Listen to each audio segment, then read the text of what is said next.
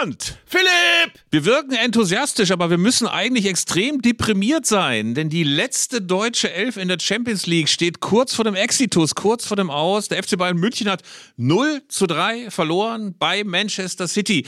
Und äh, das kann uns ja nur deprimieren, weil wir wieder mal gezeigt bekommen haben, lieber Arndt, die Bundesliga ist einfach nicht konkurrenzfähig, die Premier League ist uns enteilt. Äh, wo hast du es gesehen und wie deprimiert bist du auf einer Skala von 1 bis 11? Ich habe es äh, gestern ganz äh, kon konservativ zu Hause auf dem Sofa gesehen ähm, und war nicht so richtig deprimiert. Ähm, mir ist heute aufgefallen, man muss dazu sagen, es war, wir, wir zeichnen heute am Mittwoch auf, ne? Das heißt, das Spiel ist erst ein paar Stunden her. Und was mir aufgefallen ist, lieber Philipp, ist, du hast das Gefühl, wenige Stunden nach Abpfiff sind alle Witze schon gemacht, alle Memes sind schon verschickt, alle Bilder von Salihamidzic und Kahn auf der Tribüne sind schon zehntausendfach rumgegangen. Ähm, wir müssen uns ein bisschen glaube ich, äh, auch äh, vielleicht verständigen, dass wir heute nicht allzu viel Häme ausgießen. Das Spiel hat es eigentlich nicht verdient. Äh, also das Spiel hat nicht allzu viel Schadenfreude verdient, aber ein bisschen schon. Ein kleines bisschen Schadenfreude werden wir auf jeden Fall ausgießen. Gleichzeitig hat man sich natürlich auch ein bisschen fremdgeschämt für den deutschen Vertreter in der Champions League, äh, gerade nach dem 0 zu 3, als die Bayern so richtig verprügelt wurden. Also, wir betreiben ein bisschen Leichenfledderei, aber wollen natürlich den Bayern auch ein bisschen Trost spenden. Aber natürlich erst nach dem Intro mit der Gitarre. Also es ist alles vorbereitet. Jetzt geht's los. Zeigler und Köster, der Fußball-Podcast von elf Freunden. Was sind das für Leute? Was sind das für Leute? Das sind ja junge, hoffnungslose Leute. Ja, leck mich!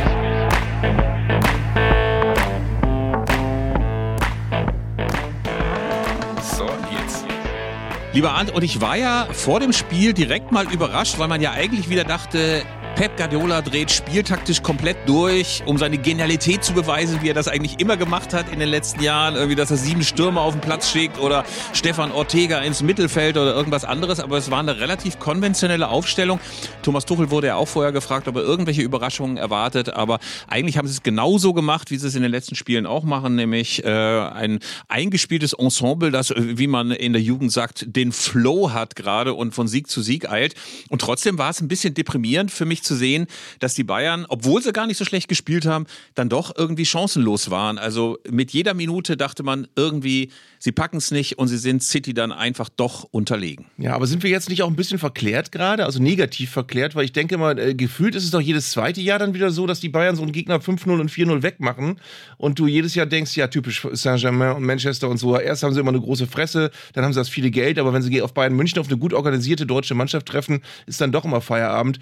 Diesmal halt wahrscheinlich nicht. Also ich, vermutlich sind das alles Mannschaften auf einem sehr hohen, sehr ähnlichen Leistungslevel, ähm, wo dann auch manchmal Kleinigkeiten entscheiden. Ich fand ja sehr interessant, was Thomas Tuchel nach dem Spiel gesagt hat, der sich ja, ohne das jetzt wirklich zu sehr ins, ins Lächerliche zu ziehen, be beklagt hat, ja, ey, gegen Freiburg schon einfach so ein Linksschuss in Winkel, gestern wieder so ein Linksschuss in Winkel. Das sind ja gar keine richtigen Torchancen und alles andere waren dann halt Fehler. Und wir müssen da mal ganz kurz reinhören und wir müssen mal ganz kurz reinhören, weil ich glaube, es vermittelt sich, wenn wir nur darüber reden, gar nicht diese doch irritierend eu euphorische Stimmung, in der Thomas Tuchel in diesem Interview war. Ich habe äh, hab sehr, sehr gute Leistung gesehen äh, bis zur 70. Minute. Ich bin äh, hochzufrieden.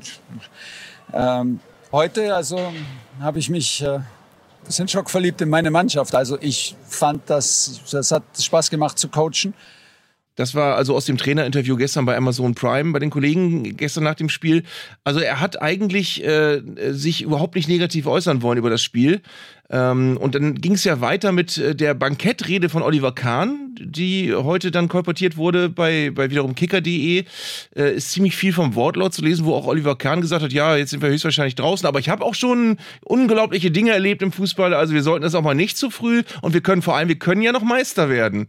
Das ist auch so, äh, das ist dann aus, aus Sicht eines Bayern, äh, ist das, glaube ich, ganz deprimierend, wenn man nach, nach, nach wenigen Wochen mit einem neuen Trainer sagen muss, oh, wir können immerhin noch Meister werden. Das ist ein ganz, ganz, ganz verminter Satz. Ich muss ja dazu gestehen, dass ich ein einziges Mal auch bei so einem Bayern-Bankett dabei war. Ich will über die Umstände gar nicht so viel Worte verlieren, wie ich da hingeraten bin, aber ich bin irgendwann mal mit dem FC Bayern zu Klinsmann-Zeiten, das muss irgendwie dunkle 2008, 2009 gewesen sein, da hat der FC Bayern in Florenz gespielt und äh, dort spielten sie, glaube ich, 1 zu 1. Äh, die Stimmung war schon nicht so richtig gut und auf jeden Fall ist das ja bei diesen Banketten immer ganz, ganz bizarr. Außen herum türmen sich auf riesigen Tischen unendlich viele Speisen. Ey, das wirkt wie bei fünf Freunden. Also ähm, Spezialitäten noch und nöcher, Braten allein 30 Meter, Nachtische nochmal 80 Meter und drumherum drängeln sich dann halt diese hunderte Heerscharen von FIPS und Sponsoren und was weiß ich nicht alles. Und in der Mitte gibt's, ja, gibt es in den, äh, gibt's in den, äh, ähm, in der Mitte zwei Tische, an denen dann die Spieler sitzen und nur Nudeln und Salat essen. Also Nudeln ohne, ohne alles und Salat. Und äh, das ist schon sehr, sehr freudlos, wenn du drumrum die Leute siehst, wie sie tafeln und schlemmen. Und dann hast du dann meistens gerade bei Niederlagen noch die finstere Führungsetage, die noch äh, ein paar bittere Worte sagt. Äh, Gab es ja auch schon legendäre Bankettreden. Also da war das von Oliver Kahn gestern relativ gemäßigt. Äh, und es war ja auch so, dass man mit einem 0 zu 1 auch noch gut hätte leben können. Selbst eine 0 zu 2 hätte ich nicht jetzt für unmöglich gehalten, dass sie das äh, in München noch drehen. Aber 0 zu 3, das ist schon ganz schön deprimierend. Da hat man das Gefühl, wie soll das passieren? Also muss man jetzt früh äh, zwei Tore machen, dann schnell noch ein drittes hinterher ähm, und dann auch noch im Elfmeterschießen ähm, dann irgendwie doch das bessere Ende haben. Also ähm, eigentlich sind sie, um mit Jochen Breyer zu sprechen, ausgeschieden. Das Ding ist durch. Ich fand übrigens ganz ehrlich, äh, ich habe ich hab äh, Man City schon ganz lange nicht mehr so in voller Länge und konzentriert gesehen gesehen. Ich finde ja faszinierend, dass du das Gefühl hast, dass solche Spieler wie, wie Gündogan da seit gefühlt 15 Jahren auf höchstem Level spielen, immer, immer äh, zentrale Figuren sind, immer eine wichtige Rolle spielen. Kevin de Bruyne, den ich ja hier in Bremen ein Jahr erleben durfte, der wirklich ohne Wenn und Aber einer der besten Mittelfeldspieler der Welt ist und da einfach seit vielen Jahren reüssieren kann. Ähm, also es ist so, dass du das Gefühl hast, es ist eine Mannschaft mit so vielen Fixpunkten, da wird nicht ständig durchgemischt, sondern es ist ein, ein Kader, den Guardiola da zusammen hat, wo er sich auf auf jeden verlassen kann und auf alles, was da passiert. Und deswegen gewinnen die solche Spiele auch nahezu planmäßig. Ja, sie gewinnen planmäßig und äh, trotz allem beginnt danach dann ja auch beim FC Bayern die große Fehlersuche. Und da gab es eine Diskussion, da würde mich mal interessieren, wie du das empfindest, die ich als so lächerlich empfinde, weil es so derartig spekulativ und fiktiv ist. Da gab es das allererste Tor, ein ganz wunderbarer Schlenzer, den Jan Sommer nicht bekam. Und fast. Das Manuel Neuer-Theorem. Ja, das Manuel Neuer-Theorem. Reflexartig Jonas Friedrich, der Experte Benny Hövedes und so weiter und hinterher auch noch in der Halbzeitpause, Manuel Neuer hätte den gehabt, weil, super Begründung, der ist 10 Zentimeter größer. Mal ganz ernsthaft, wer wann abspringt, wie der Ball kommt, wie die Abwehr reagiert, das alles zu fokussieren darauf, dass Manuel Neuer durch eine Laune der Natur 10 Zentimeter größer ist und deswegen Jan Sommer ihn nicht bekommen hat, empfinde ich als so lächerlich und so würdelos. Also ich frage mich, wie kann man so eine Diskussion führen? Wie kann man sie ernsthaft führen, ohne dafür ausgelacht zu werden? Äh, natürlich war das von 540 Faktoren abhängig und nicht alleine davon, dass der Mund ein bisschen größer ist. Also das sowas finde ich dann wirklich albern und äh, ärgert mich auch wirklich, weil sich da ja erwachsene Leute auf diese Diskussion einlassen. Ich habe neulich ernsthaft irgendwo von irgendeinem vermeintlichen Experten gelesen, man dürfe sich ja nichts vormachen, die Bayern sind auf der Torhüterposition nicht erstklassig besetzt. Das ist mehr so ein, so, so ein Platzhalter, den sie da jetzt haben. Da bin ich auch hinten übergefallen, weil ich finde wirklich, wenn du die letzten Jahre Bundesliga nimmst, dann sind Manuel Neuer und Jan Sommer absolut auf einem Level gewesen. Ähm, Gladbachs großes Glück war, dass sie so viele Jahre einen so überragenden Torwart hinten drin hatten. Ähm, und bei den Bayern hat er ja auch von vornherein Leistung gebracht. Also, und, und wir haben auch im übrigen Verlauf des Spiels ja so unfassbare Paraden gestern gesehen. Äh, also ohne Jan Sommer hätte es auch ein 0-5 geben können mit ein bisschen Pech. Ähm, also ich glaube, das gerechte Ergebnis wäre gestern wirklich, wenn alles, äh, was gut war, drin gewesen wäre, wäre so 4 zu 2 gewesen für Man City wahrscheinlich. Ähm, aber äh, also da wirklich, das sind so Scheindiskussionen, die kommen immer auf, sobald du das Gefühl hast, okay, jetzt könnten wir da irgendeinen Konflikt, könnten wir jetzt daraus konstruieren. Und jetzt machen wir mal die Manuel Neuer wäre möglicherweise der bessere Torwart gewesen Nummer draus. Äh, das ist, das ist wirklich albern. Also die, die einen Experten schreiben den schon ab, was ich für genauso Hanebüchen halte. Äh, und äh, dann kommt immer das, ja, so gut war der jetzt auch schon seit Jahren nicht mehr, ist auch Quatsch. Und die anderen sagen jetzt wieder, ja, aber er ist schon noch eine Klasse besser als Jan Sommer. Das ist alles einfach kompletter Humbug. Das ist kompletter Humbug. Es hat mich ohnehin so ein bisschen was genervt genervt gestern, auch in der Vorberichterstattung, ey, wie dieses Spiel zum absoluten Clash der Giganten hochgeredet wurde. Jonas Friedrich, glaube ich, in zwei Monaten 470 Superlative bemüht, um klarzumachen, ey, wenn du dieses Spiel verpasst hast, du kannst danach aufhören, Fußball zu gucken, weil du wirst nie wieder sowas Geiles sehen wie dieses Spiel.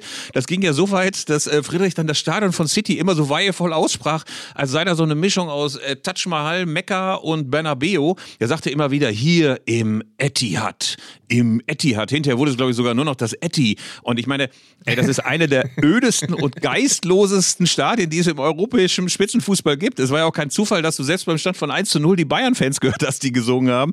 Ähm, und man muss sich das nur vorstellen, da werden sogar die Zaunfahnen digitalisiert. Also da hängen keine Zaunfahnen mehr, sondern du siehst die auf Bildschirmen. Und mal ehrlich, also eine Fanszene, die irgendwas auf sich hält, die irgendwas auf sich hält, äh, die lässt sich doch sowas nicht bieten. Äh, insofern, da jetzt so tun, als ob das irgendwie der, der Tempel der Fußballkultur ist, das Etihad, das fand ich echt ganz schön, ähm, ganz schön lächerlich. Aber ähm, gleichzeitig war es natürlich auch so, ähm, ich weiß nicht, wie das so für dein Gefühl ging, irgendwie kann ich die Bayern dann ja nicht leiden, und gleichzeitig habe ich den Reflex, dass wenn die zum Beispiel bei City spielen, dass ich dann doch zu ihnen halte. Also dass ich mir dann doch irgendwie wünsche, dass Leroy Sané, auf dem ja nur auch wirklich mit dem stumpfen verbalen Kantholz in den letzten Wochen eingeprügelt worden ist vom Boulevard, ey, was das für eine Niete ist und warum der sich bei Bayern nicht wohlfühlt.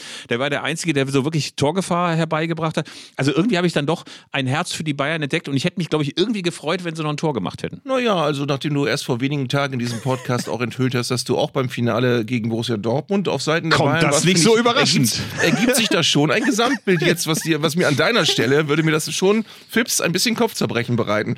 Äh, was ich noch interessant fand, war, dass gestern Mario Gomez, wirklich auch, den ich übrigens sehr gut finde als, als äh, Gesprächspartner nach, nach einem solchen Spiel, wie, so wie ich auch Benny Höwe das übrigens klasse fand als Co-Kommentator. Also das sind schon, schon äh, sehr ähm, sachliche, äh, gute Leute, die da reden, wo du das Gefühl hast, du musst dich nie ärgern, weil der, die sagen wirklich nur Dinge, wenn ihnen wirklich was Gutes einfällt. Äh, und bei Mario Gomez fand ich aber erstaunlich, dass er nach dem Spiel gesagt hat, also er ist ziemlich sicher, dass wir hier den Champions League-Sieger gesehen haben. Ähm, da würde ich, glaube ich, Neapel noch ein wenig äh, in Erinnerung bringen wollen und sagen wollen, so einfach kommst du an den auch als Manchester City nicht vorbei. Also ich glaube, es wird eine ne, ne Frage zwischen Neapel und Manchester City am Ende werden. Aber das wird noch spannend. Eigentlich hätte ich natürlich auch gedacht, dass die Bayern bei etwas mehr Losglück auch noch ein bisschen hätten weitergeben können. Ähm, natürlich war das am Ende so ein Schlachtfest, dieses 0 zu 3. Und natürlich hatte das Gefühl, ey, hoffentlich brechen die jetzt nicht völlig auseinander und es gibt irgendwie so eine Niederlage wie Weiland in Barcelona, wo sie so sehr verloren haben, dass Udo Lattek hinterher auf dem Bankett geweint hat. Ähm, aber mein Gefühl war so ein bisschen, dass ich mich nach dem 0 zu 3 so ein ganz kleines bisschen für den FC Bayern so so fremdgeschämt habe. Vielleicht wie auf so einer Hochzeit im Verwandtenkreis, so der komische Onkel, der so nach sechs Pina Colada mit dem Kopf ins Buffet knallt. So ungefähr äh, fand ich die Bayern so nach dem 0 zu 3. Ich hätte gerne andere Gefühle gehabt. Äh, klar ist aber auch, ähm, wenn jetzt was passieren muss, dann wirklich äh, ein kleines Wunder. Ich meine, du kennst dich ja als Bremer aus mit Wundern. Äh, fangen wir doch mal ganz kurz an, die Rezeptur, die Rezeptur eines solchen Wunders äh, aufzurühren. Also ich glaube, ganz, ganz wichtig ist, dass man vorher nicht die ganze Zeit vom Wunder redet. Also eigentlich müsste jetzt die äh, Taktik des FC Bayern sagen, ja, okay, das Ding ist durch. Also immer Jochen Breyer, das Ding ist durch, das Ding ist durch, wir haben keine Chance mehr und so. Also City in Sicherheit wiegen, würde ich sagen, wäre das allererste. Ich überlege, ich versuche mich gerade zurückzuerinnern, das ist leider schon so sehr lange her, die Wunder, aber tatsächlich ist immer diese Ausweglosigkeit ist immer der erste Schritt, dass du erst ähm, äh, nach dem Hinspiel denkst, okay, das, da ist jetzt nichts mehr zu machen. Und dann ist es, ich weiß nicht, wie dir das geht, ist es aber immer so, dass wenn du als, äh, als Fan auch eines Vereins vor einem so wichtigen Spiel stehst und du denkst eigentlich vorher, das kann eigentlich nicht klappen, je näher das Spiel rückt, umso mehr denkst du, Ah, aber was wenn doch? Also wenn, wenn das wäre das, wenn im idealen Verlauf das Ganze doch wieder spannend wird, wie geil wäre das denn eigentlich? Und dann fängst du wieder so ein bisschen an zu hoffen und dann fängst du auch an zu glauben. Ähm, es gab in Bremen, äh, oh Gott, das ist jetzt wirklich Papa erzählt aus dem Krieg oder Opa, äh, Wunder gegen Spartak Moskau und gegen Dynamo Berlin. Ähm, das waren beides Spiele, da ist die Mannschaft wirklich mit, mit Messer zwischen den Zähnen auf den Platz gegangen und hat dann aber auch ganz früh zum Beispiel ein oder zwei Tore geschossen, was dann so einem Spiel nochmal eine eigene Dramaturgie verleiht. Äh, das würde den Bayern sicherlich nicht schaden, aber ähm, die Frage ist, ob Man City eine Mannschaft ist, die du mal eben so überraschen und überrollen kannst. Ich glaube das ja nicht. Ich glaube das auch eher nicht, aber dieser wunderschöne Satz, den du eben gesagt hast.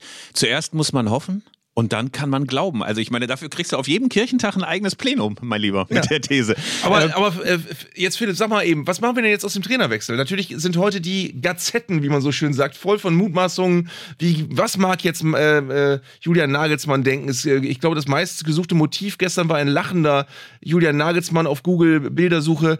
Ähm, und äh, tatsächlich ist die Frage, der hat alle Spiele gewonnen, auch gegen stärkste Gegner der Champions League dieses Jahr. Mit ihm waren sie noch in allen Wettbewerben und der ist jetzt äh, noch keine drei Wochen weg und schon sind zwei Wettbewerbe äh, Geschichte. Das ist natürlich nicht alleine Thomas Tuchel anzukreiden, um Gottes Willen. Ähm, möglicherweise hätte auch Julian Nagelsmann das Spiel gestern verloren und möglicherweise hätte auch er eine, eine überraschende Niederlage gegen Freiburg hinnehmen können. Aber es ist schon der schlechtestmögliche Beginn, den Thomas Tuchel haben konnte. Er, nur hat er durch Glück das Spiel, oder nicht, nicht durch Glück, er hat das Spiel gegen Borussia Dortmund gewonnen. Das ist sein großes Glück, dass es nicht ganz mies anfing.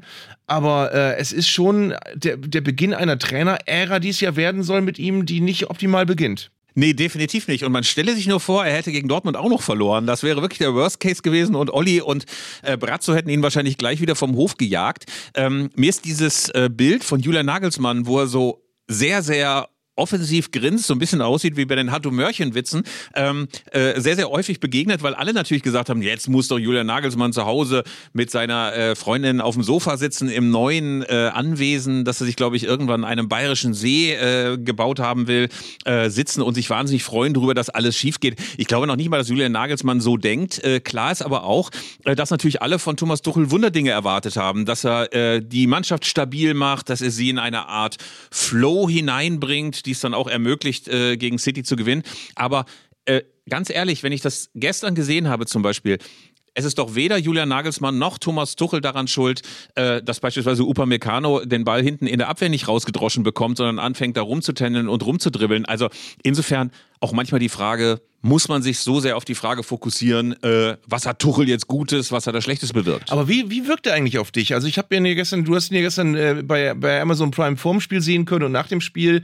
Ähm, äh, zunächst mal finde ich immer wirklich nach wie vor irritierend dieses wahnsinnig asketische Dürre, äh, was ja eine, eine unfassbare Wandlung voraussetzt, wenn du siehst, wie wie mopsig er noch in Mainz ausgesehen hat. Und ey, wie mopsig? Ahnt, ahnt, wie mopsig? Der war, ey, ja. du kennst doch diese, ey, wenn das schon für dich mopsig ist, das ist ja Bodyshaming ja, par excellence, mein Lieber. Nein, da, ich finde, wir beide dürfen über mopsig reden, weil wir wissen, wo, wovon wir sprechen. ähm, aber es ist in der Tat so, dass du wirklich auch merkst, ähm, es wird ja viel bei ihm geredet und dass er sich wirklich sehr verändert hat in den letzten Jahren, über die letzten Trainerstationen hinweg. Und das merkst du auch wirklich, weil dieses ganze chronisch angefasste und, und äh, da, da weht ja wirklich ganz früher zu Mainzer Zeiten oder auch zu Dortmunder Zeiten, weht ja ein eiskalter Hauch, sobald Tuchel angefangen hat, irgendwo öffentlich zu reden nach schlechten Resultaten. Und gestern kommt er da an mit, mit seiner Schockverliebtheit in seine Mannschaft und redet mit so einem verklärten Lächeln über die Mannschaft. Und äh, da ist offenbar wirklich was passiert bei ihm.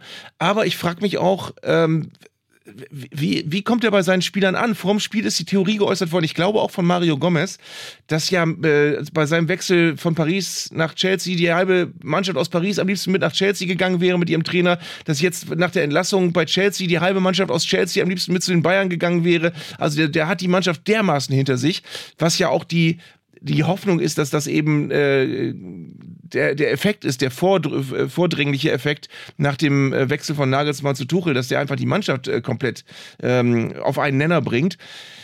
Das könnte auch so sein, aber ich, ich, ich weiß echt nicht, was ich von der Person Tuchel halten soll. Ich weiß nicht, was ich von, von seinen Aussagen, von seinem Duktus, von seiner Aura halten soll. Ich bin, bin mir da noch für mich komplett unsicher. Ich glaube wirklich, dass Thomas Tuchel sich extrem verändert hat seine ähm, Zeit in Dortmund hängt ihm ja trotz allem, ich glaube, weil er dann eben auch ins Ausland entschwunden ist, wo er nicht ganz so im Fokus war, hängt ihm halt immer noch hier in Deutschland hinterher. Er gilt immer noch als der Ernährungsfanatiker, als einer, der den Leuten hinterher schaut, der sagt, ey, jetzt ähm, verhalte ich mal professionell, jetzt verhalte ich mal äh, wie, ein, wie, ein, wie ein junger Fußballspieler, der was erreichen will, von Ehrgeiz zerfressen und so weiter. Aber ich ähm, höre ja nur, also alles, was die Leute in Paris erzählt haben, äh, Maxim Choupo-Moting hat uns darüber ja mal ein bisschen was erzählt, wie kollegial der war, wie nett der war, wie er zum Beispiel eben auch, äh, was ich ja doch beeindruckend finde, ähm, gemerkt hat, dass äh, er bei Leuten wie Neymar und anderen Stars bei PSG jetzt nicht den großen Ernährungsfanatiker geben kann und sagen kann, hier, liebe Freunde, jetzt ernährt ihr euch mal genauso, wie ich mir das vorstelle. Insofern glaube ich, ist er im Ausland gereift. Er ist einer, der sich selber auch verändert hat und ähm, er ist einer, der den Leuten was beibringt, also der den Spielern was beibringt und ich glaube auf diesem allerhöchsten Niveau, also auf dem PSG spielt, Chelsea Chelsea spielt, Man City spielt, wollen Spieler einfach vom Trainer inzwischen auch was lernen. Und ich glaube, dass das bei Julian Nagelsmann beim FC Bayern zum Schluss nicht mehr so war und dass sie bei Tuchel jetzt das Gefühl haben, viele Bayern-Spieler auch, dass sie wieder noch neue Inhalte, neue Fähigkeiten lernen. Und das wird sich auch auszahlen. Also ich glaube, es ist ganz blöd, wenn man jetzt anfängt, Status quo, ausgeschieden aus dem DFB-Pokal, ausgeschieden demnächst wahrscheinlich aus der Champions League, wenn es nicht das große Wunder gibt. Insofern glaube ich, dass äh, Tuchel vor allen Dingen von den Leuten als Fachmann geschätzt wird, dass er konzilianter geworden ist, kommt noch dazu. Worüber ich viel nachgedacht habe in den letzten Tagen, jetzt vor, bevor, der, bevor wir diese Folge aufgenommen haben, ist, was ja anscheinend jetzt wirklich ein Konsens ist, und das ist auch eine Sache, die klingt für mich stimmig, ist, dass äh, Julian Nagelsmann definitiv ein guter Trainer ist, aber dass möglicherweise diese Station Bayern für ihn zu früh kam. Also dass das möglicherweise äh, eine Sache ist, die er mit 40 oder mit, mit Mitte 40 ganz anders angegangen wäre, als er es jetzt getan hat. Ähm, und dass er deswegen eigentlich in München nicht sein Gesicht verloren hat. Also er ist nicht als der große Verlierer aus München herausgegangen. Ähm, dabei helfen natürlich auch jetzt die ersten Resultate von Thomas Tuchel, dass man auch Nagelsmann so ein bisschen relativiert. Ich glaube aber, was im, im in diesem ganzen Konstrukt der, der, der Mannschaft, des Kaders und dem Trainer zusammen, äh, was man sagen kann oder spekulieren kann, ist, vermutlich hat Tuchel da schon ein anderes Standing und eine andere Wahrnehmung unter den Spielern. Äh, und wenn du vorher ähm, Leipzig und Hoffenheim trainiert hast, ist es auch was anderes, als wenn du vorher Saint-Germain und Chelsea äh, als Trainerstation hast. Ich glaube, das funktioniert bei den Bayern einfach erstmal per se besser. Nichtsdestotrotz glaube ich auch, du kannst nicht sagen, dass Julian Nagelsmann jetzt das schlechtere Gesamtpaket war und Tuchel das bessere, sondern es sind beides einfach nur sehr unterschiedliche Gesamtpakete, wo die Bayern sich jetzt das äh, von Tuchel ausgesucht haben aus dem Versandhauskatalog und gesagt haben, das ist aber das, was wir jetzt gerade dann doch lieber wollen. Und ich finde auch so ein bisschen, dass man Julian Nagelsmann dahingehend gerecht werden muss, der ist jetzt ja auch kein Zehnjähriger, der schon irgendwie wie so ein Wunderkind drei Schnellläuferklassen übersprungen hat und noch bei Mensa Mitglied geworden ist und anderswo. Und jetzt stellen plötzlich alle fest, oh, der Zehnjährige ist aber überfordert damit, in der 13. Klasse zu sein. Also man hat ja so ein bisschen den Eindruck erweckt, äh, der sei völlig überfordert bei den Bayern gewesen. Ich meine, der hat vorher Leipzig gemacht, da waren ja auch eine ganze Menge Stars. Äh, in Hoffenheim hat er lange Jahre ganz großartig gearbeitet. Womöglich hat das alles nicht zusammengepasst. Der Anspruch äh, der Bayern-Führung, die selber große Probleme hat, mal zu gucken, wer denn da eigentlich die Autorität hat. Julian Nagelsmann, der offenbar seine Rolle auch nicht gefunden hat. Also dieses ganze alberne Modetheater und dieses Gegreine darüber, was die Mannschaft alles blöd macht und wie, wie sie sehr sie seine Genialität nicht anerkennt und so weiter. Also das war alles nicht so glücklich, aber jetzt auch so tun, als ob der Mann total überfordert gewesen wäre, finde ich halt auch ein bisschen albern.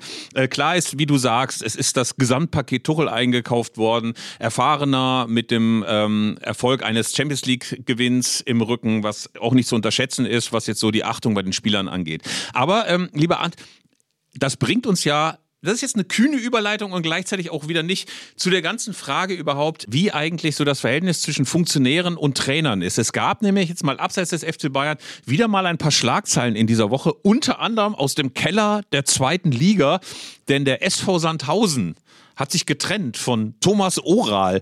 Und äh, als, als du das gehört hast, da dachte ich, also äh, zumindest ich, als ich das gehört habe, habe ich gedacht, äh, habe ich da was verpasst? Habe ich nicht gerade erst die Verpflichtung von Thomas Oral irgendwo gelesen? Jetzt ist er schon wieder weg. Ja, er war sechs Spiele da. Habe ich dann doch, ich habe mich sogar überrascht, weil ich hätte auch gedacht, es sind weniger. Ähm, aber er ist dann auch äh, in Sandhausen jetzt äh, dann äh, nach äh, Alois Schwarz der zweite Trainer gewesen. Bizarr ist ja so, dass Alois Schwarz, der für Sandhausen nicht mehr gut genug war, dass der die direkten Konkurrenten aus Rostock jetzt retten soll. Ähm, und bei Thomas Oral ist es so. Und jetzt kommen wir wirklich zu einem Themenkomplex, den ich total spannend finde. Darüber haben wir uns die Woche auch schon ein bisschen geschrieben. Äh, der hat übernommen auch auf dem letzten Platz, aber mit zwei Punkten Rückstand auf das rettende Ufer. Und übergeben hat er nach sechs Spielen mit acht Punkten Rückstand auf das rettende Ufer. Und das äh, ist eine Tendenz, die ist jetzt nicht äh, so ungewöhnlich. Wir haben äh, eine Liga tiefer Ernst Middendorp gesehen, über den wir ja auch schon viel geredet haben. Der hat übernommen den SV Meppen mit vier Punkten Rückstand und äh, jetzt nach fünf Spielen hat er acht Punkte Rückstand. Und ganz Spannend ist die, ist die Lage beim VfB Stuttgart, wo ja wirklich äh, in der Bundesliga immer wieder was Neues passiert. Die haben Materazzo entlassen auf Platz 17 stehen mit drei Punkten Rückstand auf Platz 15. Dann kam Michael Wimmer, der eine äh, für, für einen Abstiegskandidaten okaye Bilanz hat mit sechs Spielen und neun Punkten, also eine gute Bilanz eigentlich sogar. Und der war punktgleich mit Platz 15, als er gehen musste, weil sie wollten ihm ja keinen Cheftrainervertrag anbieten. Und dann haben sie Labadia geholt, der eine schlechtere Bilanz hatte als beide Vorgänger mit elf Spielen, sechs Punkte und fünf Punkten Rückstand auf Platz 15. Das heißt, sie haben sich eigentlich mit dem Interimstrainer deutlich verbessert und mit dem dann als Cheftrainer Labadia wieder deutlich verschlechtert. Ähm, und es stellt sich die Frage, und da sind wir wirklich bei, bei diesem Oberbegriff Gesamtpaket.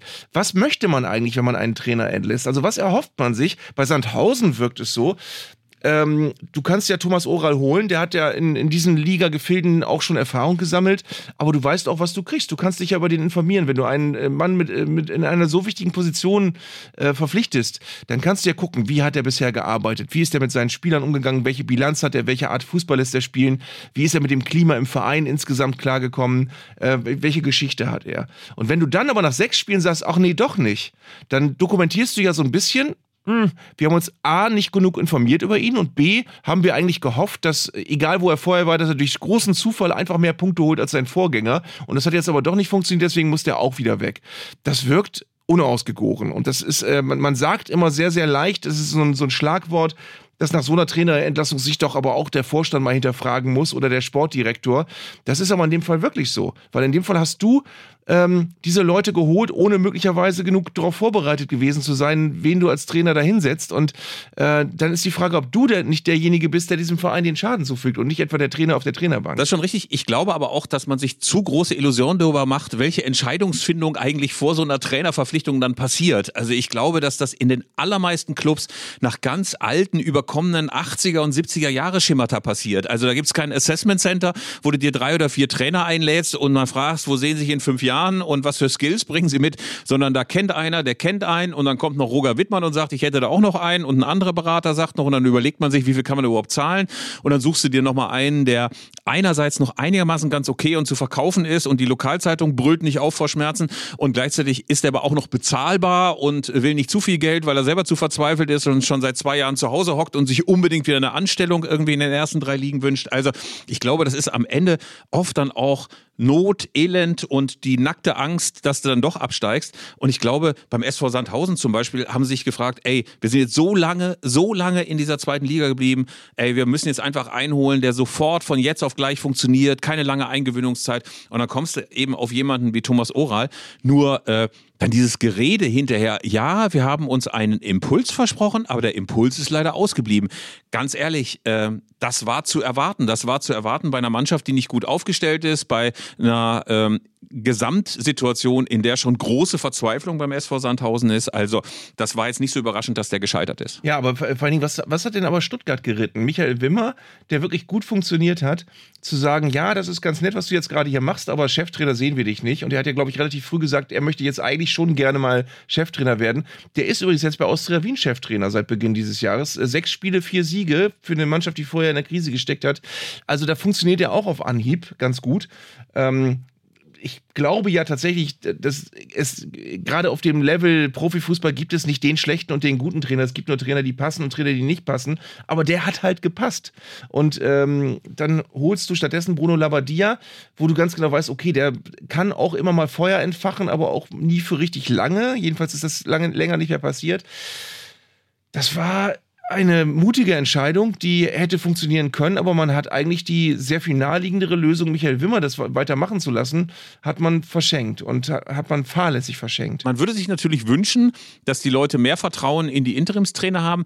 Ich habe nur das Gefühl, dass irgendwie ist das auch eine totale Lotterie. Klappt das, klappt das nicht? Äh, alle haben die große Hoffnung, dass das der Brustlöser ist, äh, der Punkt, an dem die Mannschaft plötzlich Gas gibt. Äh, also ich rede ja quasi äh, als glückseliger Anhänger von Arminia Bielefeld, wo das mit Uwe, Uwe Koschinat wirklich funktioniert hat. Also man merkt richtig, die Mannschaft ist befreit. Vorher hieß das, ey, die laufen nicht, die faulen Schweine, ey, die sind zu satt, die wollen alle nur erste Liga spielen, dann sind sie im Tabellenkeller der zweiten Liga und keiner ist mehr motiviert. Dann hast du Uwe Koschinat, so ein, so ein ja, so ein Trainer mit so einem leichten Tankstellenambiente, der irgendwie die Mannschaft irgendwie dann so wie so ein, wie so ein guter Vorarbeiter so richtig auf Trab bringt. Ähm, und es funktioniert plötzlich. Und äh, gleichzeitig hast du eben auch so andere Trainer, wo du dachtest, das funktioniert, das wird funktionieren. Und dann drei Punkte aus zwölf Spielen und Abstieg. Ja, es gibt im Grunde, wenn man genau hinguckt, gibt es zwei Arten von Trainerwechseln. Es gibt die eine Art, wo offenbar innerhalb eines Vereins die Meinung wächst, ja, wir brauchen was anderes. Und, wir wissen auch ganz genau, was wir brauchen. Wir suchen mal äh, jemanden, der in das und das Profil passt und dann holen wir einen. Und es gibt in meinen Augen viel zu viele Trainerwechsel, wo ein Vorstand oder ein Sportdirektor sagt, wir müssen einfach irgendwas machen Das, das ist einfach der, der Anstrich, der da zum Vorschein kommt. Wir müssen einfach irgendwas machen und irgendwas müssen wir doch ausprobieren. Und das, äh, das zieht sich sogar durch Fanszenen durch. Dass, dass, dass wirklich auch Fans sagen, ja, der Trainer ist ja eigentlich, dem kannst du eigentlich nichts vorwerfen, aber irgendwas müssen wir doch probieren. Und dann gibt es zum Beispiel auch gerade in, in, äh, bei, bei zunehmender Abstiegsgefahr, gibt es ganz oft diesen, in meinen Augen, komplett irren Satz, ja, aber irgendwas müssen wir doch jetzt versuchen. Es ist so, ja, du kannst irgendwas versuchen, du kannst auch deine Spieler in Zukunft rückwärts laufen lassen oder sonst was, dann hast du auch irgendwas versucht, wird aber auch nicht funktionieren. Also dieses irgend, diese Hilflosigkeit in irgendwas muss man doch versuchen, ähm, von der können sich viele Vereine nicht freimachen und das verstehe ich immer nicht. Aber natürlich ist es mitunter auch so, dass es diese Lucky Punches gibt, also dieser Riss im Zeit- und Raumkontinuum, wo es dann doch plötzlich funktioniert. Der FC St. Pauli, müssen wir noch einmal darauf hinweisen schmeißt Timo Schulz raus und alle denken, ey, das Urgestein Timo Schulz, danach wird der FC St. Pauli nie wieder lachen können. Äh, es geht runter, dritte Liga, vierte Liga, Insolvenz, sechste Liga, siebte Liga. Das wird nie wieder gut. Und dann kommt als Nachfolger der Kollege Hürzeler und gewinnt zehn Partien hintereinander. Und wir gucken auf die Zweitligatabelle und gucken, ey, die sind Vierter. Sie schlagen Heidenheim im eigenen Stadion. Ich glaube, Heidenheim hat 1972 nicht mehr zu Hause verloren. Gewinnen dort und sind plötzlich wieder im Aufstiegsrennen. Also das ist beeindruckend. Das ist beeindruckend und da funktioniert Aber, aber aber ein A mit, ein, ein A mit 6a vorne, die haben auch jemanden geholt, den sie, den sie schon kannten, den sie schon im Verein hatten. Die haben nicht durch Zufall in der großen Trainerlotterie gesagt, okay, Timo Schulz weg, wir, wir versuchen mal irgendwen. Das war ja anscheinend nicht der Plan und deswegen äh, ist das vielleicht auch ein Sonderbeispiel gewesen. Es ist wirklich so gewesen, dass ich ähm, ja auch zu denen gehört habe, wie, wie wirklich die große Mehrheit aller Menschen, denen der FC St. Pauli irgendwie sympathisch ist, die gesagt haben, wie können die diesen Timo Schulz entlassen? Jetzt? Wie, wie, wieso? Warum? Ähm, und äh, haben wir schon mal drüber gesprochen. Das, das war ein We Wechsel mit Hand und Fuß, weil offenbar genau klar war, wir haben da einen, der, hat, der würde ein paar Dinge anders machen. Äh, und vielleicht ist es ganz gut, wenn wir den jetzt mal ranlassen, weil der, der hat, äh, der lässt durchscheinen, dass er in dieser, in dieser Mann, mit dieser Mannschaft äh, ein paar Sachen äh, im Kopf hat, die funktionieren könnten. Aber so weit denken ja die meisten nicht. Die meisten sagen, nee, einer weg, neuer her und wenn wir Glück haben, funktioniert es von alleine. Das ist ja was ganz anderes. Auf jeden Fall sehr, sehr sympathischer Typ, der allerdings auch hin und wieder ein kleines bisschen zur Phrasologie äh, neigt. Oh ja. Äh, er Oh wurde ja. jetzt nach dem äh, Spiel in Heidenheim äh, gefragt, wie er denn diesen Erfolg bewertet. Dann sagte er, wir wollen den Prozess weitergehen. Und dann dachte ich, ja, ey, den Prozess weitergehen. Wer geht denn einen Prozess und überhaupt der Prozess? Also manchmal hat er das Gefühl, das sind so, so Betriebswirtschaftsoptimierer. Es hat sich echt diese Sprache durchgesetzt. Wir haben in den letzten Folgen auch schon drüber geredet. Das ist eine Mischung aus Grammatikfehlern und so eine Art von Verwissenschaftlichung. Also es, es werden immer wirklich virtuos irgendwelche Optimierungsvokabeln eingestreut, aber dazwischen hauen noch nicht mal einzelne Hauptsätze hin mit Subjekt, Prädikat, Objekt. Also das ist oft ein Kauderwelsch, äh, der mich manchmal ein bisschen ratlos zurücklässt. Also auch von Hürzeler, äh, wir wollen den Prozess weitergehen. Dachte ich, meine Güte, ja. Der Erste, der den Prozess geht. Auch da sieht man, dass er, dass er, und jetzt sind wir wieder beim Gesamtpaket. Ich fand auch seine erste Pressekonferenz langweilig. Also ich habe, der, der ist als junger Trainer da reingekommen und es kam wirklich Phrasen, Phrasen, Phrasen. Lieber Fabian Hürzler, ich weiß nicht, ob du zuhörst. Ich finde aber wiederum, dass, dass, dass er ein gutes Beispiel ist, dafür, dass da vielleicht auch die Außenwirkung gar nicht so wichtig ist, weil der im Verein einfach, der, der setzt tief im Verein ein, der, der ist offenbar in der Kabine jemand, der, der mit den Spielern ähm, sich Dinge ausbaldowert, um dieses schöne Wort mal äh, zu verwenden, die funktionieren und die Spieler merken das. Das ist keiner, der coole Interviews gibt und ähm, Sachen für den nächsten Fußballkalender liefert, sondern das ist einer, der macht seine Arbeit. Das ist so ein Kümmerer. Und das ist, glaube ich, was, was viele Vereine gut gebrauchen können. Und irgendwie natürlich auch einer, der eigentlich eine ganz geile Biografie hat. Der hat ja drei Staatsbürgerschaften, nämlich die deutsche, die schweizerische und die US-Staatsbürgerschaft, weil er in Houston, Texas äh, geboren ist, wo sein Vater Zahnarzt war. Ähm, er hat ansonsten ja auch so eine Karriere gemacht, die ich mal so als naja, als, als medioker bezeichnen würde. Also er hat bei Bayern München 2 gespielt, bei Hoffenheim 2, bei äh, TSV 68 München 2, was ja schon eine Kunst ist, danach beim FC Pippinsried und beim Eimsbütteler TV. Ähm, also das ist äh, nicht so, dass du jetzt im Training allen Profis nochmal sagen kannst, äh, schaut mal, ich habe noch einen Trick, den könnt ihr nicht. Ähm, äh, aber er hat offenbar beim FC St. Pauli ähm, den Nerv getroffen. Einen Nerv getroffen äh, von, von, von, von Spielern, die vorher auch unter Timo Schulz ja relativ unkonstant gespielt haben. Ey, und jetzt zehn Spiele hintereinander, die gewinnst du ja auch nicht einfach so. Ne? Also es ist vielleicht genau der Flow, den man auch haben muss, äh, den die Bayern gerade vermissen. Also dass du so überzeugt bist von der eigenen Stärke, so überzeugt davon bist, dass du unbesiegbar bist, dann gewinnst du halt auch in Heidenheim und ein paar krepelige Heimspiele auch noch. Also das ist schon beeindruckend, was er aus der Truppe gemacht hat. Ähm, er hat auch alle Jugendmannschaften bei Bayern durchlaufen, alle ho hohen. Also er ist bei Bayern äh, von, von U16 bis U19 hat er alles gespielt. Dafür musst du ja auch ein guter Kicker sein, um sich da, um dich da zu behaupten. Ähm, da, da musst du nicht zwingend dann auch ein guter Bundesligaspieler werden, aber er hat offenbar mit sehr, sehr guten Nebenleuten gespielt. Er hat sehr, sehr viel mitbekommen, auch beim FC Bayern München.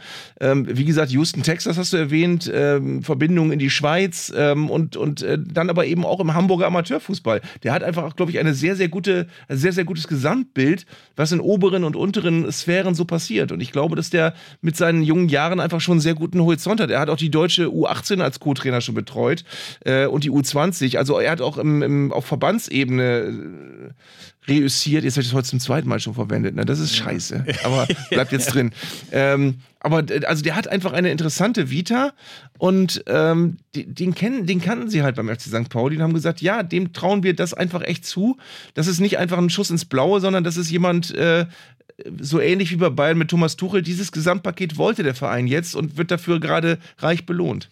Und wo wir gerade sagen, dass Hützler auch Jugendtrainer war, ähm, noch einmal ganz kurz mein Heimatverein Arminia Bielefeld. Dort ist nämlich epochemachendes passiert unter der Woche, denn die U17 von Arminia Bielefeld hat im Rückspiel des Halbfinales um die U17 Deutsche Meisterschaft beim FC Schalke 3 zu 1 gewonnen. Und ähm, das war ein Spiel, ich glaube 2500 Leute in dem alten Parkstadion, wo es nur noch diese große Tribüne gibt. Und man war eigentlich nach dem 1 zu 0 Hinspielerfolg des FC Schalke ziemlich sicher, dass die Gelsenkirchener ins äh, Endspiel gegen Hoffenheim einziehen. Nee, gegen Wolfsburg ist es nicht gegen Hoffenheim. Und man war relativ sicher, dass die Schalker nach dem 1 zu 0 Hinspiel Heimspielsieg auf der Bielefelder Alm ins Endspiel gegen Wolfsburg einziehen würden. Aber dann, Arminia Bielefeld gewinnt, steht zum allerersten Mal in diesem U17 Deutsche Meisterschaftsendspiel.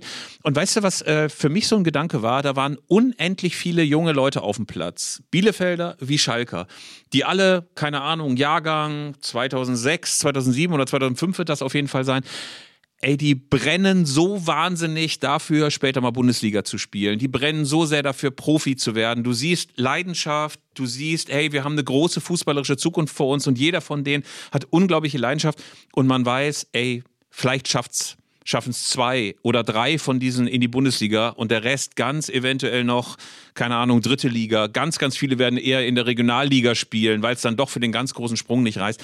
Und das tut einem wirklich fast im Herzen weh, wenn man denkt, ey, was für geile Leute das alles sind. Junge Leute, total motiviert, brennen für den Fußball, machen alles für den Fußball. Und dann ist dieser Flaschenhals so, so eng. Ne? Also, dass selbst aus diesen, diesen U17, U19 und U23 Mannschaften so wenige dann wirklich den Sprung in die Bundesliga schaffen. Aber weißt du, was über jemanden auch viel aussagt? Ich finde, also bei, bei Fabian Hörzler ist es so, habe ich jetzt eben parallel geguckt, der war bei Pippensried Spielertrainer mit 25.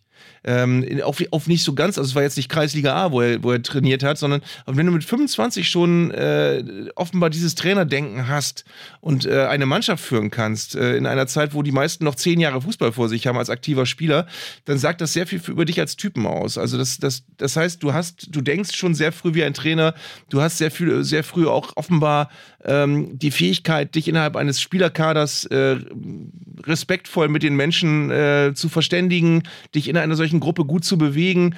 Das sind so kleine Tugenden, die, die fallen fast äh, immer so ein bisschen unter den Tisch, aber die sind, glaube ich, wichtig. Die sind unglaublich wichtig und ich glaube auch, dass äh, es inzwischen in den Jugendarbeiten, also in den Jugendakademien, dieses Bewusstsein auch gibt, dass es diese Tugenden braucht. Also ich glaube, man hat früher sehr, sehr fokussiert, war man auf ein paar technische Fertigkeiten, dass man inzwischen sehr viel stärker guckt auf die Gesamtpersönlichkeitsentwicklung, finde ich auf jeden Fall einen richtig, richtig guten Weg und zeigt auch, dass die ganze Kritik, die es an der Ausbildung gab in den letzten Jahren, durchaus angekommen ist in den Akademien. Ähm, Lieber Arndt, wir blicken jetzt weit, weit, weit zurück. Da waren weder du noch ich geboren. Nämlich wir gucken zurück aufs Jahr 1963 und die Gründung der Bundesliga.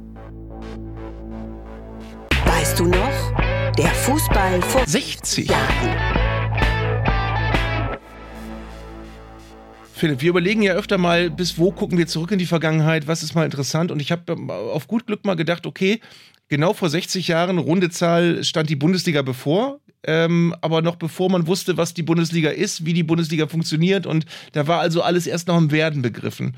Und äh, wenn man da mal hinschaut, fußballhistorisch, ist es sehr interessant, wie das damals alles aussah, denn ähm, es gab offenbar bei der Zusammensetzung der Teams der Bundesliga, und es war relativ schnell klar, es soll eine 16er Liga sein, äh, da gab es eine sogenannte Zwölfjahreswertung. Das heißt, es wurde geguckt, welche Vereine sind aktuell gut, welche sind aber auch schon länger gut. Ähm, und dadurch entstand die bizarre Situation, dass viele Teams schon feststanden, also etwas mehr als die Hälfte, frühzeitig. Und bei denen war es dann egal, wie die im letzten Jahr vor Bundesliga-Start gespielt haben. Und dann gab es Mannschaften, die äh, richtig stark waren, die aber zittern mussten, ob sie reinkommen.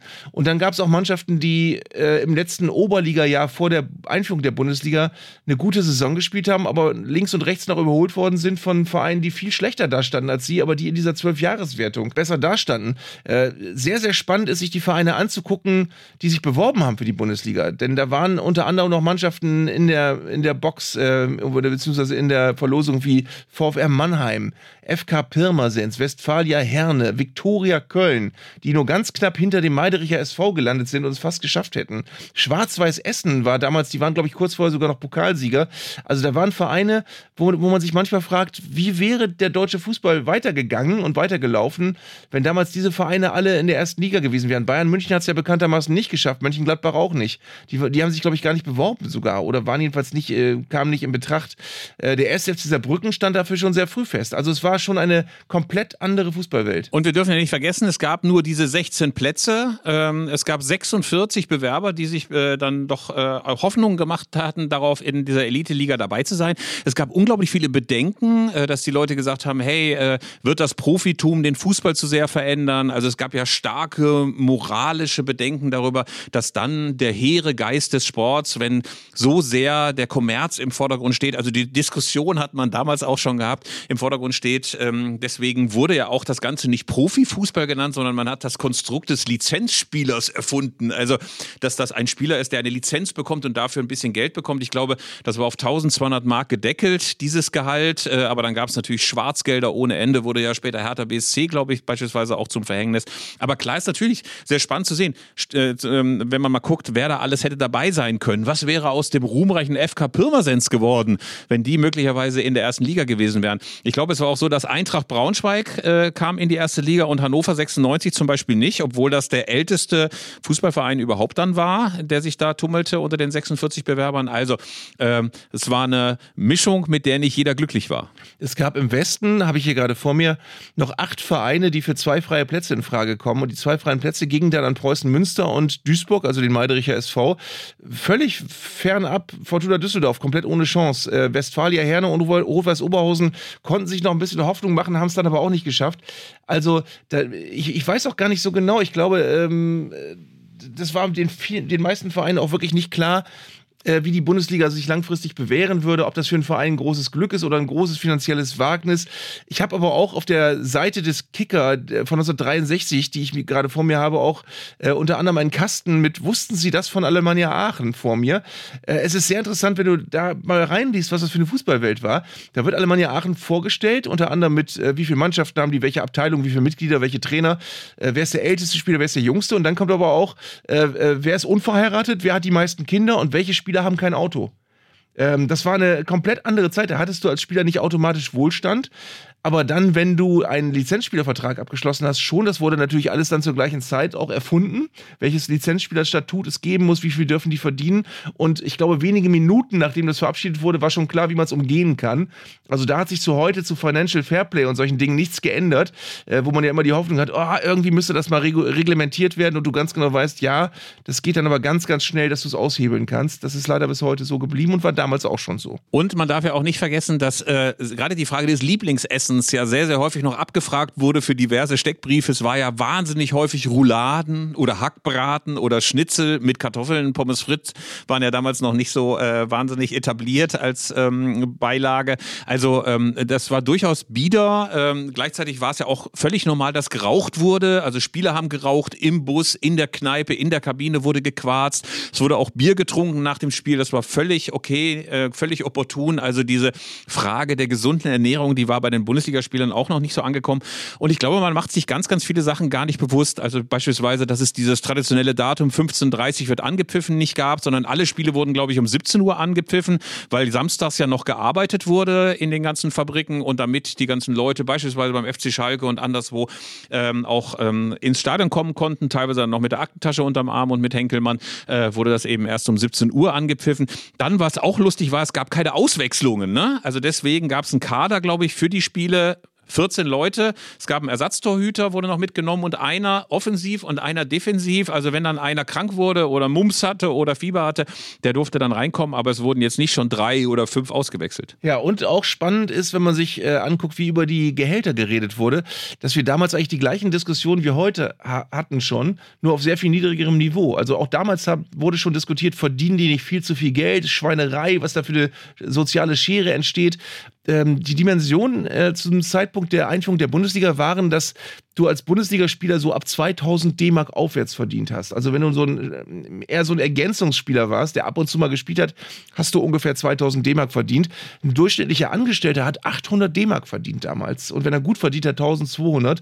Und da wurde schon gesagt, boah, ey, selbst schlechte Bundesligaspieler verdienen aber 2000 Mark. Was für eine äh, obszöne Summe das ist. Und äh, das hat sich bis heute dann ähm, Umdrehung für Umdrehung weitergedreht, bis wir da waren, wo wir heute sind. Und ähm, wo wir noch landen werden, wissen wir alle alle nicht. Und äh, was auch erstaunlich war, als Fun Fact, wie man heutzutage sagt, es waren nur sieben Ausländer in diesen 16 Kadern, äh, die in der Bundesliga gespielt haben in dieser ersten Saison 1963. Und was auch ganz lustig war, es fuhr kein Mannschaftsarzt mit im Bus, sondern wenn sich einer verletzte auf dem Spielfeld, musste der Arzt der Heimmannschaft auch den Auswärtsspieler ähm, betreuen. Kann man sich vorstellen, wie ja. das hier beim Averna-Schild wäre? Dann äh, hast du wahrscheinlich so den, den Heimarzt gehabt, der dann noch extra dort gedrückt hat, wo es besonders wehgetan hat. Ähm, also das waren wilde Zeiten und eine erste Saison, vor allen Dingen in der, das ist vielleicht noch ein ganz äh, witziges Ding, äh, es auch keine Gelder vom TV gab. Also es gab nur die Eintrittsgelder. Uh, Uli Hoeneß hat das ja sogar noch für die 70er Jahre immer sehr, sehr schön erzählt, dass du so sehr von den Geldern der Zuschauer im Stadion ähm, abhängig warst, weil du einfach wenig Geld vom TV bekommen hast. Und ich glaube, erst 65 oder 66 haben ARD und ZDF dann ein bisschen Geld gezahlt. Ja, das ist auch interessant. Äh, Hannover 96 haben den Sprung, hast du eben schon erwähnt, nicht geschafft in die erste Bundesliga-Saison. Die waren dann einer der ersten Aufsteiger im zweiten Bundesliga-Jahr. Ähm, und bei denen war es so, die sind dann in eine große finanzielle Schieflage geraten Milliarden innerhalb weniger Jahre, weil äh, in dem Jahr, als sie aufgestiegen sind, hatten sie, ich glaube, ich zitiere jetzt mal so aus dem Gedächtnis, hatten sie einen Zuschauerschnitt von fast 50.000 danach noch etwas äh, unter 40.000 und im dritten Jahr noch 24.000. Und das waren die Haupteinnahmequellen. Das heißt, die hatten plötzlich eine für die Bundesliga zusammengestellte da, für damalige Verhältnisse teure Mannschaft, die sie aber durch die Zuschauereinnahmen nicht mehr decken konnten. Und kleiner, kleiner Rückgriff auch noch, weil du die Vereinsärzte erwähnt hast. Du musst mal darauf achten, was ich großartig finde, ist, wenn es damals verletzte Spieler gab, das wichtigste medizinische Instrument war eine Wolldecke. Jeder Spieler hat immer sofort eine Wolldecke umgehängt bekommen, egal ob es Juli war oder nicht und egal ob es um einen offenen Schienbeinbruch ging oder so. Wichtig war erstmal Wolldecke.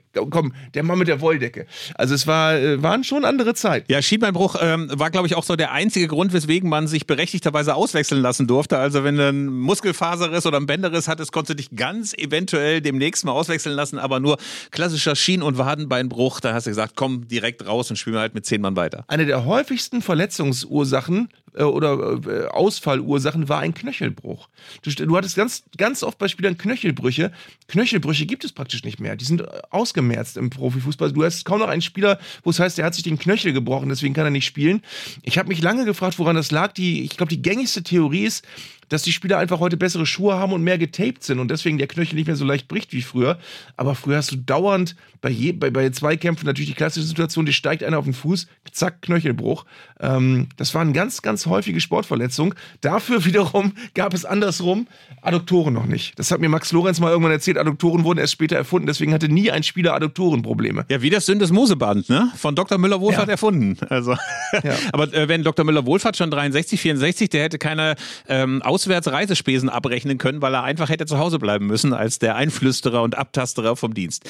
Ähm, Wir kommen mal, lieber Arndt, äh, dazu, dass wir ja in der letzten Folge mal über die untergegangenen Fangesänge auch gesprochen haben, die, glaube ich, Ja. so in den 60er und 70er Jahren noch sehr, sehr en vogue waren. Und unter anderem hatte ich ja behauptet, dass zum Beispiel die fanspezifischen Adaptionen des Schneewalzers äh, nicht mehr in den Stadien zu hören sind. Und daraufhin bekamen wir wohlmeinende Leserbriefe, Hörerbriefe, die sagten, zum Beispiel beim BVB ist es so, wenn es dort mal einen Heimsieg äh, gibt, gab es ja in den letzten äh, Monaten auch zuhauf, dann wird doch gerne noch der schwarz-gelbe Walzer ähm, angestimmt. Äh, und genauso ist es so bei Union Berlin. Ähm, da hat das ganze Stadion an der alten Försterei gesungen, zieht den Bayern die Lederhosen aus, als sie Ajax geschlagen haben und das Spiel beim FC Bayern anstand. Das hat nicht so richtig gut funktioniert, die Lederhosen blieben an, aber schön, dass dieses alte Liedgut noch transportiert wird. Ähm, und ähm, man vertut sich manchmal, ne? Man denkt immer nur, es sind nur noch diese Endlosgesänge aus den Kurven. Pustekuchen, es gibt sie noch, die alten Gesänge. Ich finde das auch schön eigentlich. Also man natürlich kann man nicht äh, jeden alten Gesang beibehalten, aber ich glaube sogar, als ich das erste Mal im Stadion war, so in den Jahren, da war dieses klassische Ole, Ole, Ole, Vereinsname Ole, Ole war einer der häufigsten gehörten Fangesänge. Ich finde dagegen spricht auch nichts. Also es ist, äh, man muss nicht ständig alles, jedes Rad neu erfinden. Ähm, das, das, das ist, finde ich, völlig okay. Aber we weißt du, worüber ich mit dir auch gerne mal in diesem Podcast schon immer mal reden wollte? Wir gelten ja, und das, damit kokettieren wir auch selbst, als die alten Fürze, die eigentlich wollen, dass alles wieder so ist wie früher und dass sich nichts ändert. Und ich finde es wichtig, dass wir mal äh, äh, darüber reden, dass es eigentlich ja gar nicht so ist. Wir wollen ja gar nicht, dass alles wird wie früher. Doch. Ähm, ja? Nein. Manche von uns wollen das nicht. ja, er- erzähl mal weiter. Ich habe nur reflexartig Nein, doch aber gebrüllt. äh, ich, ich, ich finde, das Wichtige ist, und, äh, und ich glaube, das vereint uns beide auch, ähm, dass du merkst, anhand der vielen Begleiterscheinungen, die dir am Fußball nicht behagen, dass du den Blick offen halten musst für Dinge, die dich stören und die früher vielleicht mal besser waren. Es ist beileibe nicht alles besser gewesen. Es gibt ganz, ganz viele Ärgernisse, die es früher gab und die mittlerweile nicht mehr existieren. Aber ich glaube, es ist einfach, wir sind in, wir leben in Fußballzeiten, wo eben wirklich nicht jede Fußball-Europameisterschaft oder Weltmeisterschaft mehr irgendwas ist, worauf man sich freut, wo du in der Bundesliga den Meister nicht mehr tippen musst und so weiter. Es haben sich viele Dinge eingeschlichen, die nicht mehr schön sind. Ähm, deswegen war früher nicht alles besser. Aber ich glaube, es ist ganz, ganz wichtig, wenn dir der Fußball wirklich am Herzen liegt, dass du ein Auge offen hältst oder am besten beide für die Dinge, die, die man beobachten sollte und wo man genau gucken sollte, was entwickelt sich da gerade in welche Richtung und wo liegen möglicherweise die Fehler. Wie siehst du das für dich? Äh, Also ich sehe das ähm, natürlich wie immer zwiespältig. Einerseits gab es, das muss man ja eben auch sagen, gerade in den 80er und 90er Jahren so viel Hässliches am Fußball. Ne? Ich habe ja das in einer der vergangenen Folgen schon mal thematisiert, dieses Gemotze darüber, dass es heute immer enthemmter im Stadion zugeht. Ey, davon kann gar keine Rede sein. Also jeder, der heute ins Stadion geht, hat es unfassbar gut, weil Gerade in den 90er Jahren war es teilweise widerwärtig, was in den Stadien los war. Ey, was sich da für ein Gesocks auf den Rängen rumgetrieben hat. Rechtsausleger, Leute, die jeden schwarzen Spieler irgendwie mit Affenlauten und Urwaldlauten begleitet haben. Es gab so viel Ausländerfeindlichkeit, Reichskriegsfragen, Schnauzbärte, die dir sofort was aufs Maul hauen wollten. Also, äh, da muss man wirklich mal sagen, und du hast dich, es ist natürlich auch so, heutzutage sagst du, ey, wie geil das war, die früheren Stadien. Aber es war nichts schön dran, im Düsseldorfer Rheinstadion auf unüberdachten Plätzen vor 5000 Zuschauern Fortuna Düsseldorf gegen Bayer Uerdingen dir anzugucken. Oder im Hamburger Volksparkstadion, wenn dann mal kein guter Besuch war, 20.000 äh, sich dann auf den Rängen da getummelt haben und du auch zugeregnet wurdest und dann mit deinem Regenschirm oder deinem Ostfriesennerz da standst. Also, das war jetzt auch alles nicht so richtig geil. Und du hattest auch Spieler, ich will jetzt niemanden nennen, ich will ja Paul Steiner auch nicht Unrecht tun, aber so ganz klassische, klassische 80er Jahre Fußballer, die jetzt auch wirklich echt schlimme Interviews gegeben haben, irgendwie jeden durchbeleidigt haben auf dem Spielfeld. Vieles war schlimm. Aber gleichzeitig, weißt du, ich gucke mir sehr, sehr gerne, kleiner Spleen, frühe First Division ähm, Spiele aus England an. Äh, 70er Jahre Duelle zwischen Manchester City und Manchester United. Großartige Prügelduelle mit Leeds United, wo jeder Spieler auf dem Platz sofort bereit war, eine Schlägerei anzufangen. Oder diese Szenen nach dem Tor, wenn du siehst, Leeds macht ein Tor oder Sunderland oder wer auch immer oder Burnley oder West Ham und du siehst, wie nach einem Tor Tausende auf den Rängen richtig ausrasten. Also das hat ja überhaupt nichts mehr damit zu tun, wie heute die Leute von ihren Schalensitzen aufspringen und ihre dicken Hintern vom Schalensitz hochwerfen und einmal kurz mit dem Schal wedeln. Ey, wie die Leute abgegangen sind. Großartig. Und natürlich, es war kein schönerer Fußball, viel, viel langsamerer Fußball, aber er hatte doch auch ein bisschen was, was nicht so künstlich wirkt. Und da haben wir vielleicht sogar den Bogen wieder rüber zu diesem City gegen ähm, Bayern-Spiel. Ey, dass du einfach das Gefühl hast, da spielte eine Mannschaft und hatte eine echte Verbindung zum Publikum. Also diese besondere magischen Momente, in denen eine besondere Energie zwischen den Spielern auf dem Spielfeld und den Fans passiert, wo du richtig merkst, es macht einen Unterschied, wo du gerade bist, in welchem Stadion du bist und dass du dich beflügeln lässt von der Kulisse und von den Leuten und du traust dich was und so weiter. Also all sowas vermisse ich wirklich und insofern vielleicht auch das, was du eben beschrieben hast, so ein sehr zwiespältiges Gefühl, einerseits zu wissen, ey, es war vieles schrecklich früher, aber manches ist so unwiederbringlich auch weg, dass man es eigentlich gar nicht aufhören kann zu vermissen. Aber wie hast du die Atmosphäre gestern empfunden? Ich habe mich da auch äh, die ganze Zeit gefragt, findest du das eigentlich gerade gut oder nicht so? Es ist so, du hast viele gekünstelte Sachen nicht so. Also diese ganzen Rituale von irgendwelchen Leuten, die 90 Minuten durchsingen und sich überhaupt nicht über das Spielgeschehen äh, ähm, Gedanken machen und sich nicht drum kümmern, das hast du da halt nicht. Du hast mehr situationsbezogenen Support, aber äh, auf der anderen Seite hast du eben auch oft so eine Theateratmosphäre. Also wenn du wenn du mal in, in, in Chelsea im Stadion bist oder auch in Arsenal oder in, bei Manchester City, das hat, wie du sagst, wenig zu tun mit dem, was wir so kennen eigentlich. Ähm, und deswegen finde ich das auch nicht, finde ich vieles daran auch äh, eher ein Downer. Was ich aber äh, wirklich, äh, wo ich nicht müde werde zu betonen, was ich gut finde in England zum Beispiel, sind so kleine kulturelle Überbleibsel. Erstens ähm, die Aufstellung dass da nicht wie dressierte Äffchen die Nachnamen gerufen werden von den, von den Zuschauern, sondern da wird der Name gesagt und dann jubeln die Leute oder jubeln eben nicht und jubeln unterschiedlich laut, je nachdem, wie geil sie den Spieler finden. Ähm, äh, ich finde fantastisch, ähm, wie, wenn, du, wenn du die Stadionsprecher mal hörst und du hörst da eine Auswechslung und da kommt nicht irgendwie Kirmesmusik und dann ein dreifaches Rufen des Namens, sondern da kommt Substitution.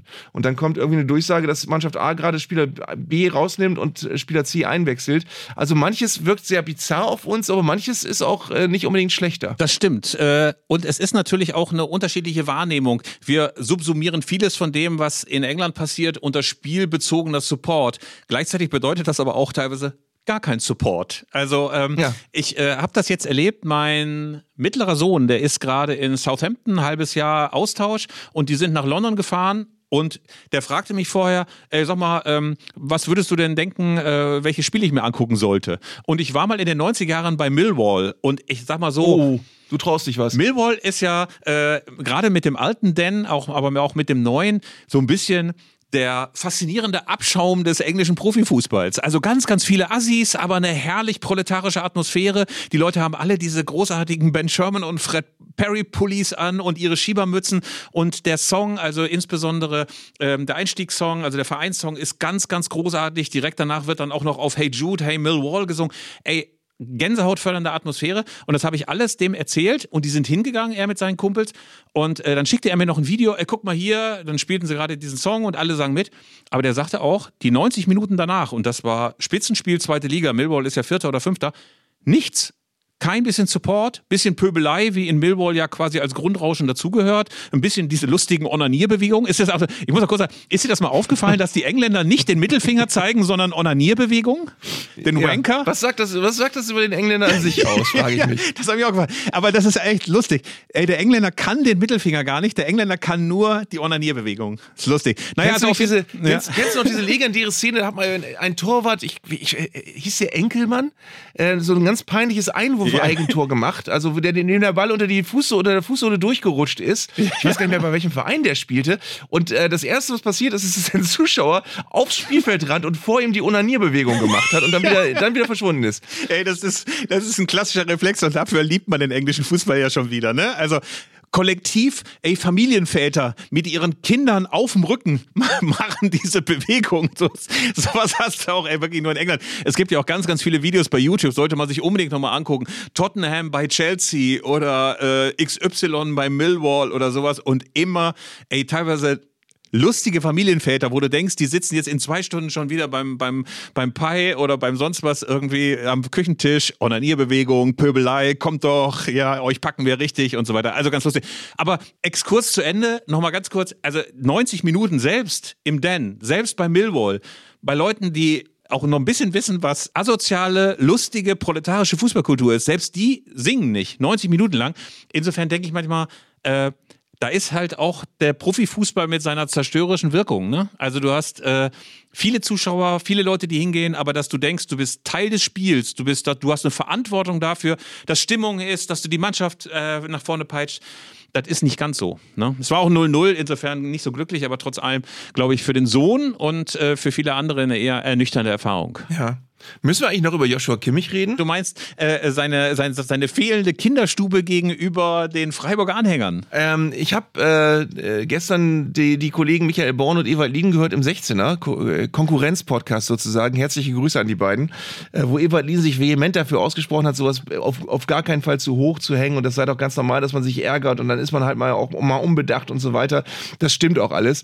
Ich fand nur bedenklich, äh, dass, dass er hinterher im Sportstudio interviewt worden ist und sinngemäß gesagt hat, naja, ähm, war unsportlich, aber wir haben ja auch verloren, da kann man nicht sportlich sein. Also mit anderen Worten, äh, guter Verlierer kann man nicht sein, es sei denn, man hat gewonnen. Dann geht's. Also das, das fand ich so ein bisschen, äh, bisschen blöd an der, an der. Gerade für einen Spieler, der auch in Deutschland einen hohen Stellenwert hat und in der Nationalmannschaft einen hohen Stellenwert, fand ich das eine relativ schwache Aussage. Ich meine, Kimmich, das ist halt auch so ein so ein junger Anfang 20er Gockel, ne? Also äh, der wirkte wie so ein Typ, der im Tarm Center in Bochum nicht reingekommen ist und dann von Türstehern eine Backpfeife kassiert und dann wiederkommt und sagt, ey, kommt doch, kommt doch, euch pack ich. So, ne? Also ich hatte so das Gefühl, der ist so, weiß ich nicht. Also ich fand diese ganze, diese, äh, diese ganze Gestik von dem ein bisschen albern.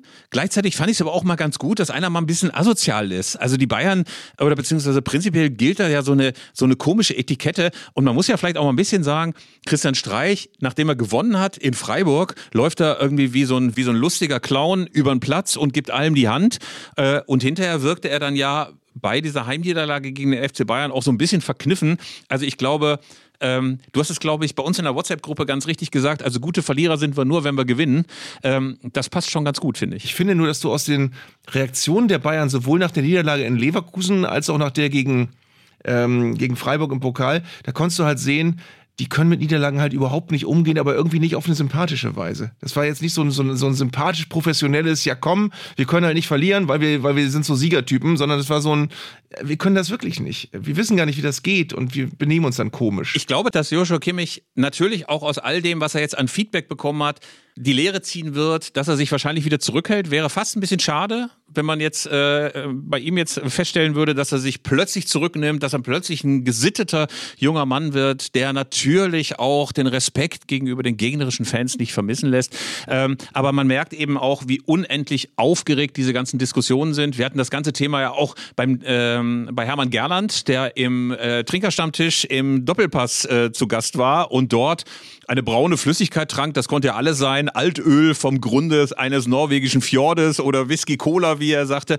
Auf jeden Fall trank er sich dann ein bisschen ein und äh, naja, war ja auch meinungsfreudig und hat ein bisschen wie im Stammtisch dahergeredet, als das äh, ja quasi diese Sendung auch angesehen ist. Aber ein paar Tage später kam dann Stefan Effenberg und sagte, das kann er nun nicht sein. Vorbildfunktion, Hermann Gerland, da kann doch nicht sein, dass er sich da Ah, vier Whisky Cola reinstellt. Also, was hast du denn da gedacht? Also, ich habe gedacht, ey, Effe, bitte. Ja. Also. Also ich, das, das Ding ist, äh, bei aller, bei allem Respekt für, vor Stefan Effenbergs Lebensleistung als Fußballer, aber wenn es um Außendarstellung und Vorbildfunktion geht, bitte jeder andere im Doppelpass soll sich äußern. Du, kannst nach dem Zufallsprinzip jeden Zuschauer rausgreifen, aber nicht Stefan Effenberg, ähm, äh, wo ich wirklich, also ich glaube, wenn wir auf Anfrage können wir ja gerne mal versuchen, alle Skandale im Leben von Stefan Effenberg zusammenzustellen. Das wird nicht schön. Das sollte man nicht tun. Ähm, und natürlich kann er die Meinung haben und die verstehe ich auch, aber die, also die sollte jemand anders äußern. Finde ich auch. Also wenn sich jemand wie Stefan Effenberg mit seiner Gattin so ziemlich bei jedem zweiten Oktoberfest irgendwie noch die letzten Gehirnsynapsen rausschießt und das Ganze im Käfer oder im Schuttnamel oder wo das auch immer ist und das Ganze so öffentlich, dass das Ganze auch noch fotografiert wird äh, und dann auf die Vorbildfunktion abhebt, zumal von Hermann Gerland, wo ich auch immer denke, ey, der hat die Karriere jetzt auch größtenteils hinter sich und kein 18-jähriger äh, äh, Jungprofi oder Jungspieler wird dir sagen, oh, Hermann Gerland hat sich im Doppelpass abgeschossen. Sitzen, da fange ich jetzt auch mal an zu saufen. Also, das fand ich alles ein bisschen, fand ich alles ein bisschen peinlich. Lieber Arndt, Ja. wir müssen unserer Vorbildfunktion gerecht werden. Der Podcast ist schon viel zu lang. Wir sind schon über eine Stunde. Ja. Deswegen würde ich sagen, verschieben wir mal die Beantwortung zahlreicher Hörerfragen, die es natürlich auch wiederum gab, auf nächstes Mal. Ich finde ohnehin, dass wir mal eine Folge machen sollten, in denen wir einfach nur in unserer Briefpost und in unseren Mails wühlen und random alle Fragen beantworten, die sich uns gestellt haben. Das gibt sicherlich ein ganz, ganz lustiges Potpourri äh, durch die Lebenswelt des Fußballs und die Lebenswelt unserer Hörer. Ja, aber ich lass uns, lass uns eben noch wirklich auch noch darauf hinweisen, dass wir beide vor, bevor diese Aufnahme begann, wirklich uns äh, einig waren, wie, wie schön die Zuschriften sind, die wir bekommen und wie sehr wir uns darüber freuen, äh, dass ihr so teilhabt und dass ihr, dass ihr wirklich auf die Art und Weise ähm, auch ähm, mit diesem, mit diesem Podcast äh, auch umgeht. Also das, das ist alles, das macht total Spaß, das zu lesen und äh, genauso ist er auch gemeint. Genauso ist er auch gemeint. Schreibt uns gerne. Schreibt uns gerne, immer wieder gerne an podcast.elfreunde.de. Erzählt uns von euren Erlebnissen. Da waren auch sehr, sehr viele schöne Zuschriften davon. Von Groundhopping-Trips unter anderem nach Italien. Reden wir alles nochmal nächste Woche drüber, wenn sich hoffentlich nicht so ganz viel ereignet hat. Also man hat immer das Gefühl, das Fußballgeschäft dreht sich so schnell weiter, dass du jetzt schon äh, die Ereignisse von gestern und vorgestern äh, fast als alt empfindest. Aber wie gesagt, deswegen sind wir schon am Mittwoch dabei, weil wir unbedingt unseren Frust und unsere Wut und unsere Trauer loswerden wollten über das Auftreten gestern des FC Bayern. Wir hoffen mal, es gibt das große Wunder. Wir haben ja ein paar Ingredienzien genannt, aber wir dürfen nicht drüber reden, weil dann gesch- geschieht es ja nicht. Ne? Also wenn man über das Wunder redet, tritt es nicht ein. ja. Wir haben noch nie so wenig über ein anstehendes Bundesliga-Wochenende geredet wie heute, aber ist auch mal schön. Ist auch mal schön. Also wir verabschieden uns, sind nächste Woche wieder da und freuen uns auf euch bei Zeigler und Köster. Dann ist es die Folge 32, diesmal war es die 31. Viel Spaß beim Hören. Bis bald.